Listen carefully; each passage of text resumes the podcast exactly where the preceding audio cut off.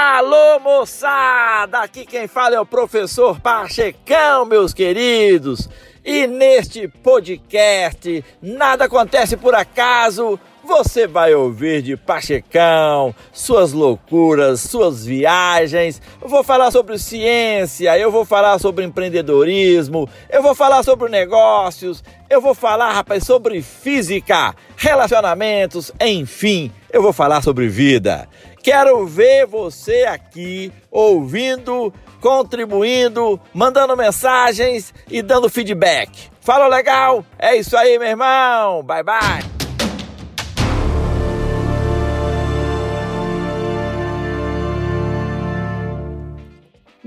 Meus queridos, mais uma vez juntos, nada acontece por acaso. Irmãozinhos, estamos envelhecendo. Mas não nos preocupemos, é ou não é? Para que preocupar? De que adianta? É assim mesmo, esse é o processo natural das coisas. É uma lei do universo, conhecida como a segunda lei da termodinâmica ou lei da entropia. Essa lei diz que a energia de um corpo tende a se degenerar e com isso a desordem do sistema aumenta. Isso é física pura, meus queridos. Então, tudo que foi composto será decomposto, tudo que foi construído será destruído, tudo foi feito para acabar. Como fazemos parte do universo, essa lei também opera em nós. Com o tempo, os membros se enfraquecem, os sentidos se embotam. Sendo assim, relaxe e aproveite. Parafraseando Freud, a morte é o alvo de tudo que vive. Se você deixar o seu carro no alto de uma montanha, daqui a 10 anos ele estará todo carcomido, certo? O mesmo acontece a nós. O conselho é: viva, faça apenas isso. Preocupe-se com um dia de cada vez. Como disse um dos meus amigos, a sua esposa. Ele virou para a esposa e disse: me use, me use, estou acabando. Hilário, porém realista. Meus queridos, ficar velho e cheio de rugas é natural. Não queira ser jovem novamente. Você já foi.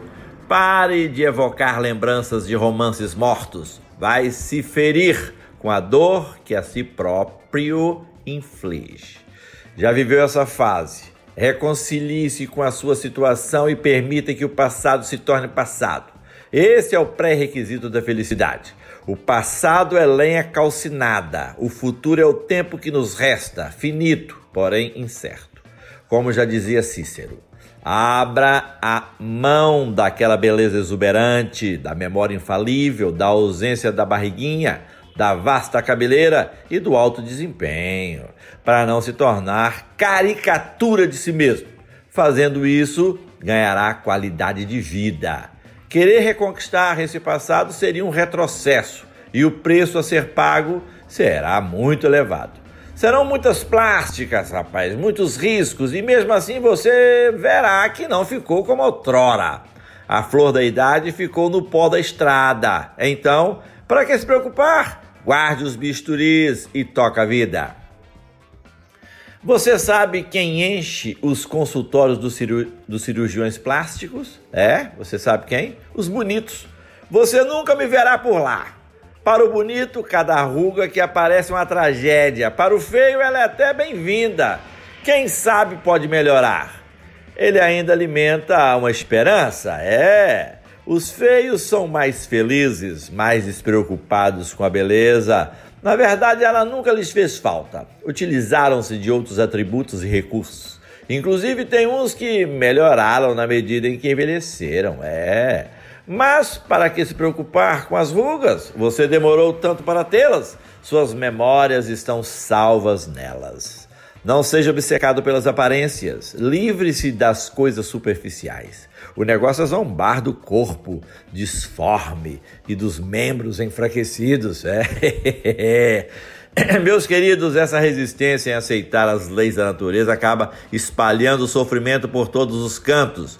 Advém consequências desastrosas quando se busca a mocidade eterna, as infinitas paixões, os prazeres sutis e secretos as loucas alegrias e os desenfreados prazeres, isso se transforma numa dor que você não tem como aliviar e condena à ruína sua própria alma.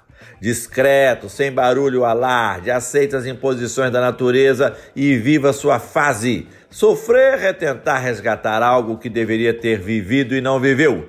Se não viveu na fase devida, o melhor a fazer é esquecer. Você entendeu? É, rapaz. A causa do sofrimento está no apego, está em querer que dure o que não foi feito para durar. É viver uma fase que não é mais a sua, rapaz. Tente controlar essas emoções destrutivas e os impulsos mais sombrios. Isso pode sufocar a vida e esvaziá-la de sentido. Não dê ouvidos a isso, você entendeu? Temos a tentação de enfrentar crises sem o menor fundamento. Sua mente estará sempre em conflito se ela se sentir insegura. A vida é o que importa, rapaz. Concentre-se nisso. A sabedoria consiste em aceitar nossos limites. Você não tem de experimentar todas as coisas, passar por todas as estradas e conhecer todas as cidades. Isso é loucura, é exagero. Faça o que pode ser feito com o que está disponível. Quer um conselho? Esqueça. Para o seu bem, esqueça o que passou. Tem tantas coisas interessantes, rapaz, para se viver na fase em que você está. Coisas do passado não te pertencem mais. Se você tem esposa e filhos, experimente vivenciar algo que ainda não viveram juntos. Faça festa, celebre a vida. Agora você tem mais tempo. Aproveite essas disponibilidades e desfrute dela. Você entendeu? Aceitando ou não, o processo vai continuar. Assuma viver com dignidade e nobreza a partir de agora. Nada nos pertence. Eu tive um aluno, rapaz, com 60 anos de idade, que nunca havia saído de Belo Horizonte. Eu não posso dizer que, pelo fato de conhecer grande parte do Brasil e do planeta, eu sou mais feliz que ele. Não, não, não. Muito pelo contrário. Parecia exatamente o oposto. O que importa é o que está dentro de nós. A velha máxima continua atual como nunca. Quem tem muito dentro precisa ter pouco fora. Esse é o segredo de uma boa vida. Falou legal? É isso aí, meu irmão. Bye bye.